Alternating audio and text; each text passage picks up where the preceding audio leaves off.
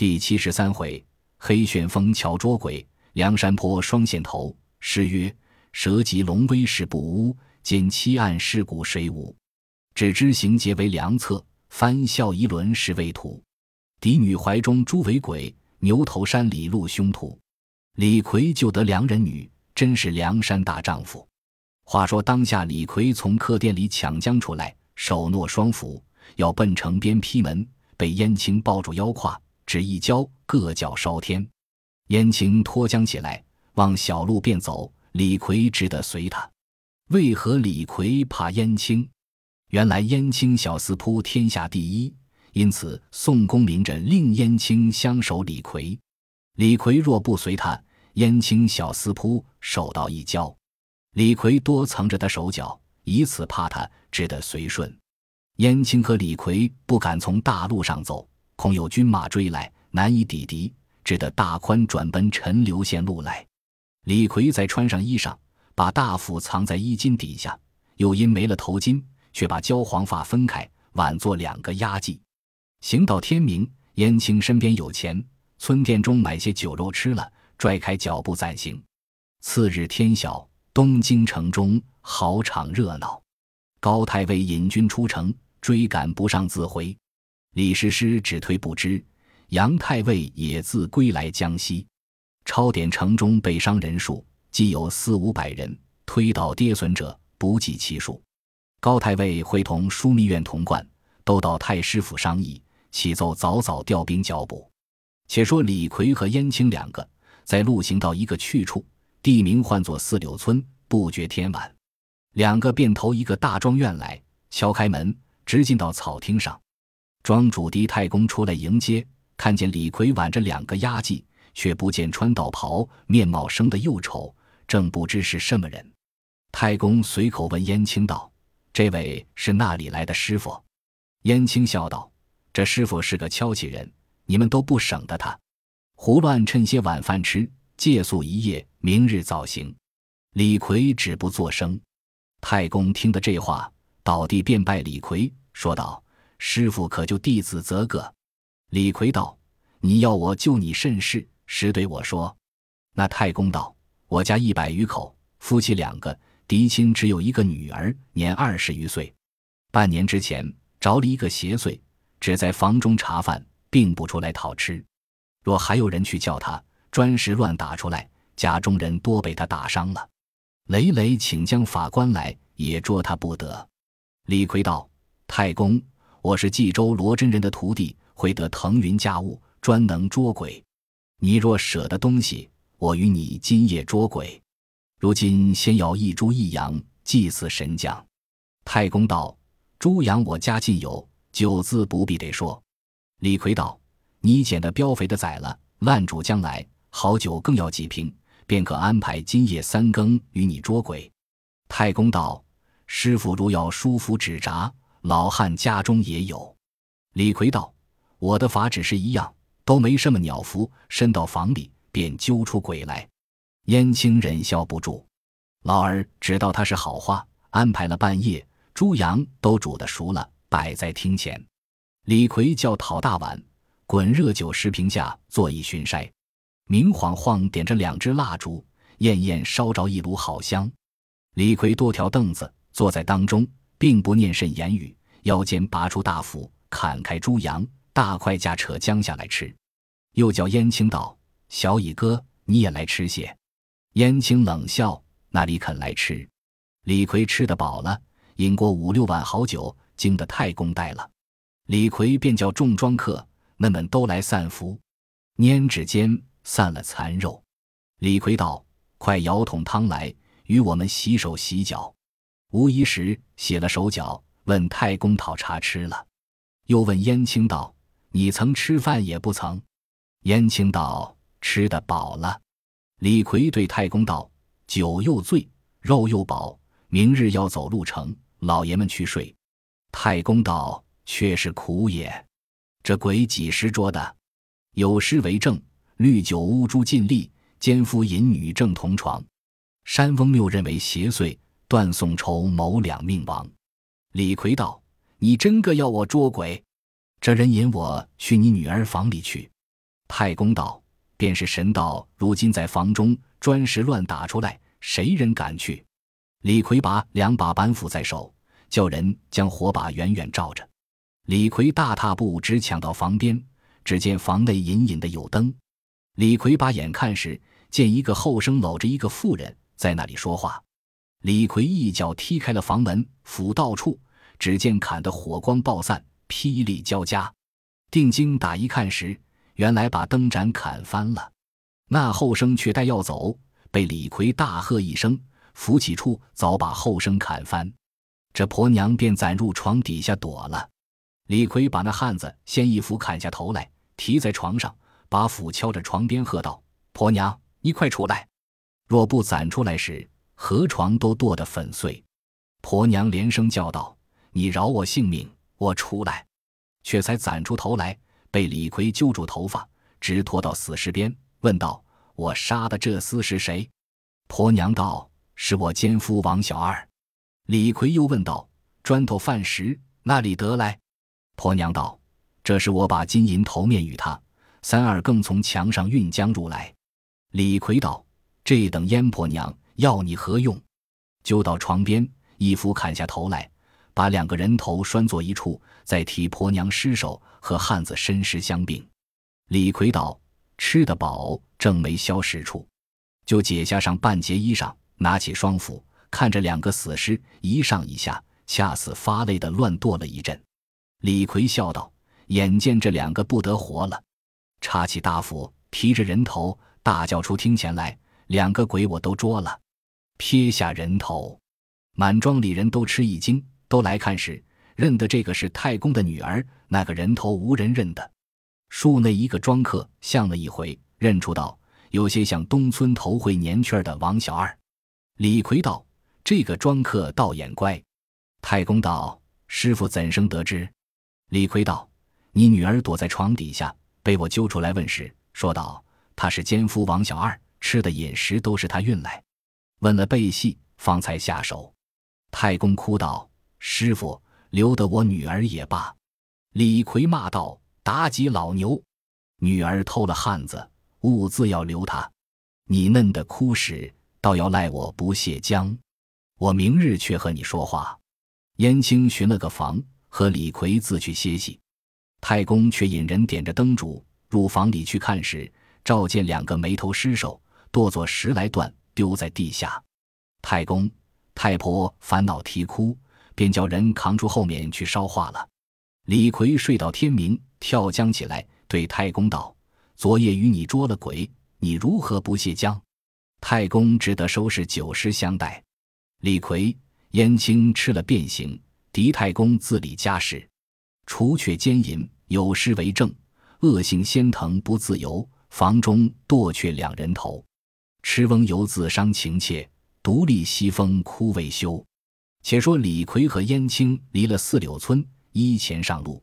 此时草枯得阔，木落山空，余路无话。两个因宽转梁山坡北，到寨上有七八十里，八步到山，离荆门镇不远。当日天晚，两个奔到一个大庄院敲门。燕青道：“俺们寻客店中歇去。”李逵道。这大户人家却不强似客店多少，说犹未了，庄客出来回话道：“我主太公正烦恼里，你两个别出去些。”李逵只走路去，燕青拖扯不住，直到草厅上。李逵口里叫道：“过往客人借宿已消，打甚鸟紧，便到太公烦恼。我正要和烦恼的说话，里面太公张氏看见李逵生的凶恶，暗地叫人出来接纳。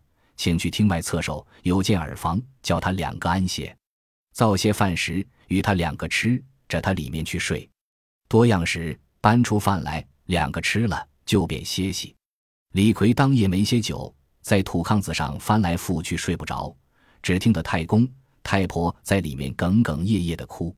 李逵心焦，那双眼怎地得合？八到天明，跳江起来，便向厅前问道。你家什么人哭这一夜，搅得老爷睡不着？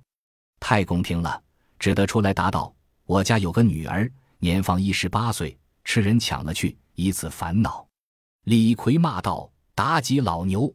男大须婚，女大须嫁，烦恼做什么？”太公道：“不是与他强夺了去。”李逵道：“又来作怪，夺你女儿的是谁？”太公道：“我与你说他姓名，惊得你屁滚尿流。他是梁山坡头领宋江，有一百单八个好汉，不算小军。”李逵道：“我且问你，他是几个来？”太公道：“两日前，他和一个小后生各骑着一匹马来。”李逵便叫燕小乙哥：“你来听着老儿说的话。”俺哥哥原来口是心非，不是好人了也。燕青道：“大哥莫要造次，定没这事。”李逵道：“他在东京兀自去李师师家去，到这里怕不做出来。”李逵道：“你庄里有饭，讨些我们吃。”对太公说道：“我便是梁山坡黑旋风李逵，这个便是浪子燕青。既是宋江夺了你的女儿，我去讨来还你。”太公拜谢了。李逵、燕青竟往梁山坡来，路上无话。直到忠义堂上，宋江见了李逵、燕青回来，便问道：“兄弟，你两个那里来？错了许多路，如今方到。”李逵那里应答：“睁圆怪眼，拔出大斧，先砍倒了姓黄旗，把‘替天行道’四个字扯作粉碎。”众人都吃一惊。宋江喝道：“黑厮又做什么？”李逵拿了双斧。抢上堂来，径奔宋江。当有关胜、林冲、秦明、呼延灼、董平五虎将，慌忙拦住，夺了大斧，揪下堂来。宋江大怒，喝道：“这厮又来作怪！你且说我的过失。”李逵气作一团，那里说得出？有诗为证：“一草兄图假姓名，花颜闺女强抬行。”李逵不细穷来历，浪说功名有此情。且说燕青向前道：“哥哥听禀，一路上背戏，他在东京城外客店里跳江出来，拿着双斧要去劈门，被我一交翻，脱缰起来，说与他哥哥已自去了，独自一个疯什么？恰才新小弟说，不敢从大路走，他又没了头巾，把头发挽作两个压髻，正来到四柳村狄太公庄上，他去做法官捉鬼。”正拿了他女儿并奸夫两个都剁做肉酱，后来却从大路西边上山，他定要大宽转。将近荆门镇，当日天晚了，便去刘太公庄上投宿。只听得太公两口一夜啼哭，他睡不着，扒的天明起去问他。刘太公说道：“两日前，梁山坡宋江和一个年纪小的后生骑着两匹马来庄上来，老儿听得说是替天行道的人。”因此叫这十八岁的女儿出来把酒，吃到半夜，两个把他女儿夺了去。李逵大哥听了这话，便道是实。我再三解说道：“俺哥哥不是这般的人，多有依草附木、假名托姓的，在外头胡作。”李大哥道：“我见他在东京时，兀自练着唱的李师师不肯放，不是他是谁？因此来发作。”宋江听罢，便道：“这一般趋势，怎地得知？”如何不说？李逵道：“我闲常把你做好汉，你原来却是畜生。你做的这等好事。”宋江喝道：“你且听我说，我和三二千军马回来，两匹马落路时，须瞒不得众人。若还得一个妇人，必然只在寨里，你却去我房里搜看。”李逵道：“哥哥，你说什么鸟闲话？山寨里都是你手下的人，护你的多，那里不藏过了？”我当初敬你是个不贪色欲的好汉，你原正是酒色之徒，杀了阎婆惜便是小样，去东京养李师师便是大样。你不要赖，早早把女儿送还老刘，倒有个商量。你若不把女儿还他时，我早做早杀了你，晚做晚杀了你。宋江道：“你且不要闹嚷，那刘太公不死，庄客都在，俺们同去面对。若还对翻了，就那里梳着脖子受你板斧。”如若对不翻，你这四眉上下当得何罪？李逵道：“我若还拿你不着，便输这颗头与你。”宋江道：“最好，你众兄弟都是正见。”便叫铁面孔目裴宣写了堵塞军令状二纸，两个各输了字。宋江的把与李逵收了，李逵的把与宋江收了。李逵又道：“这后生不是别人，只是柴进。柴进道：“我便同去。”李逵道：“不怕你不来，若到那里对翻了之时，不怕你柴大官人是米大官人，也吃我几斧。”柴进道：“这个不妨，你先去那里等，我们前去时又怕有敲起。”李逵道：“正是。”便换了燕青，俺两个依前先去。他若不来，便是心虚，回来罢休不得。有诗为证：李逵闹嚷没甘休，要砍梁山寨主头。欲便是非分彼此。刘家庄上问来由。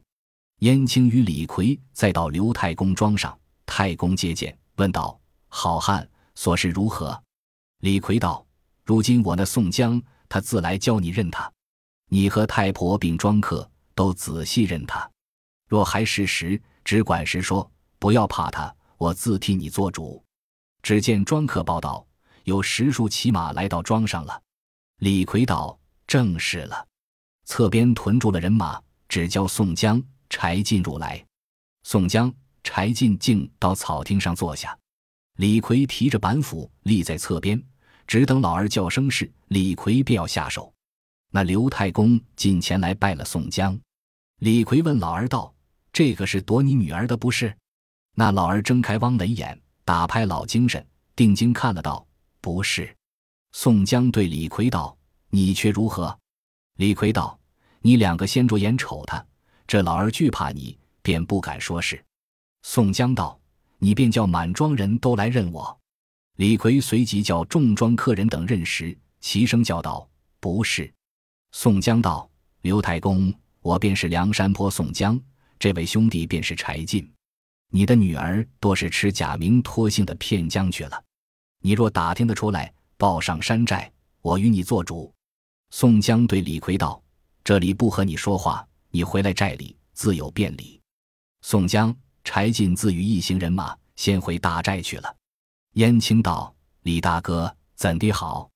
李逵道：“只是我性锦上做错了事，既然输了这颗头，我自一刀割将下来。”你把去县与哥哥变了。燕青道：“你没来由寻死做什么？我教你一个法则，唤作负荆请罪。”李逵道：“怎的是负荆？”燕青道：“自把衣服脱了，将麻绳绑缚了，脊梁上背着一把荆杖，拜伏在忠义堂前，告道：‘由哥哥打多少，他自然不忍下手。’这个唤作负荆请罪。”李逵道：“好却好，只是有些惶恐。”不如割了头去干净。燕青道：“山寨里都是你弟兄，何人笑你？”李逵没奈何，只得同燕青回寨来负荆请罪。有诗为证：“三家对证已分明，方显公平正大情。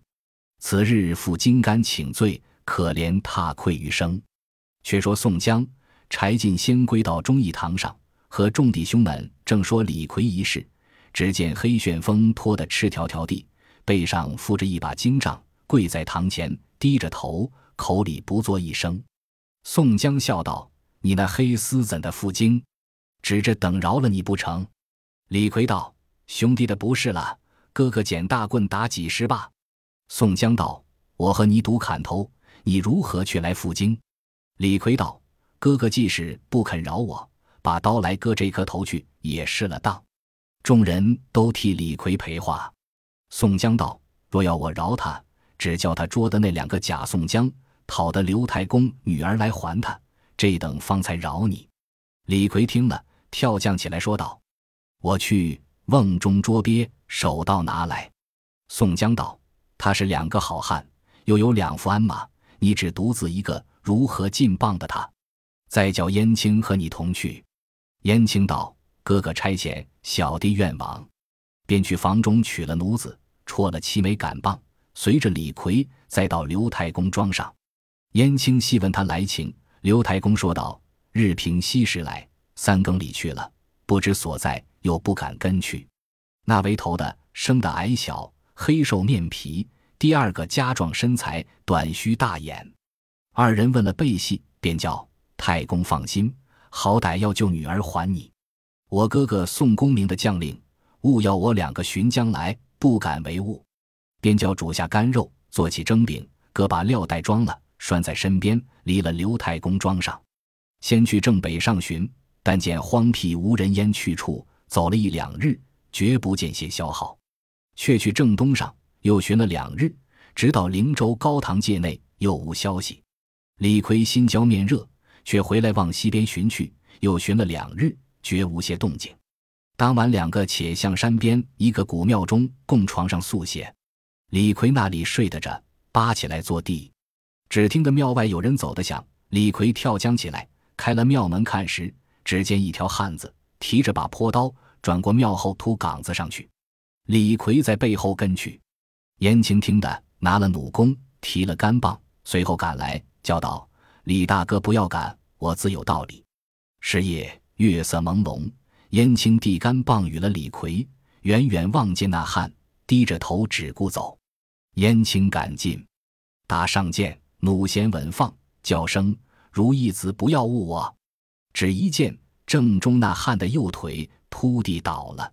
李逵赶上，劈领揪住，直拿到古庙中，喝问道：“你把刘太公的女儿抢到那里去了？”那汉告道：“好汉，小人不知此事。”不曾抢甚刘太公女儿，小人只是这里捡净，做些小买卖，那里敢大弄，抢夺人家子女？李逵把那汉捆作一块，提起斧来，喝道：“你若不实说，砍你做二十段。”那汉叫道：“且放小人起来商议。”言青道：“汉子，我且与你拔了这剑。”放将起来，问道：“刘太公女儿端地是什么人抢了去？只是你这里捡净的。”你岂可不知些风声？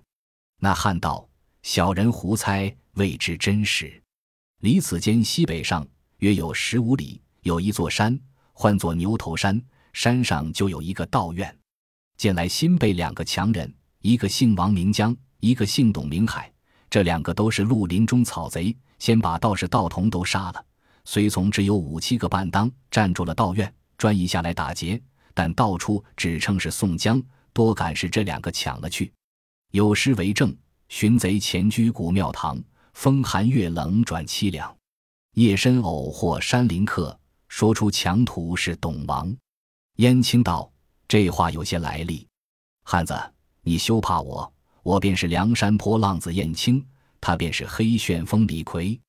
我与你调理剑窗，你便引我两个到那里去。”那人道：“小人愿往。”燕青去寻坡刀还了他，又与他扎伏了窗口。趁着月色微明，燕青、李逵扶着他走过十五里来路，到那山看时，苦不甚高，果似牛头之状，形如卧牛之势。三个上这山来，天上未明。来到山头看时，团团一遭土墙，里面约有二十来间房子。李逵道：“我与你先跳江入去。”燕青道。且等天明，却理会。李逵那里忍耐的，疼得跳江过去了。只听得里面有人喝声，门开处，早有人出来，便挺坡刀来奔李逵。燕青生怕撅洒了事，拄着杆棒也跳过墙来。那中箭的汉子一道烟走了。燕青见着出来的好汉正斗李逵，前身暗行，一棒正中那好汉脸颊骨上，刀入李逵怀里来。被李逵后心指一斧砍翻在地，只见里面绝不见一个人出来。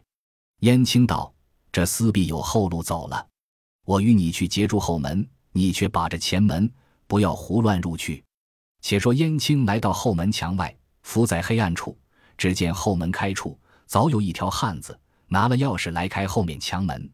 燕青转将过去，那汉见了，绕房檐便走出前门来。燕青大叫。前面截住，李逵抢将过来，只一斧劈胸膛砍倒，便把两颗头都割下来拴作一处。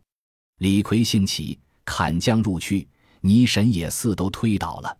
那几个半当躲在灶前，被李逵赶去，一斧一个都杀了。来到房中看时，果然见那个女儿在床上呜呜的啼哭。看那女子云鬓花颜，岂是艳丽？有诗为证。宫斜窄窄剪春罗，香浸酥胸玉一窝。立志难尽风雨骤，不胜忧恨促秋波。燕青问道：“你莫不是刘太公女儿？”那女子答道：“奴家正是刘太公女儿。十数日之前，被这两个贼掳在这里，每夜轮一个将奴家监宿。奴家昼夜泪雨成行，要寻死处，被他监看得紧。今日得将军搭救，便是重生父母，在养爹娘。燕青道：“他有那两匹马在那里放着。”女子道：“只在东边房内。”燕青背上鞍子，牵出门外，便来收拾房中积攒下的黄白之资，约有三五千两。燕青便叫那女子上了马，将金银包了，和人头抓了。拴在一匹马上，李逵付了个草把，将窗下残灯把草房四边点着烧起。他两个开了墙门，步送女子下山，直到刘太公庄上。爹娘见了女子，十分欢喜，烦恼都没了，进来拜谢两位头领。燕青道：“你不要谢我两个，你来寨里拜谢俺哥哥宋公明。”两个酒食都不肯吃，一家骑了一匹马，飞奔山上来。回到寨中，红日衔山之际，都到三关之上。两个牵着马，驮着金银，提了人头，竟到忠义堂上拜见宋江。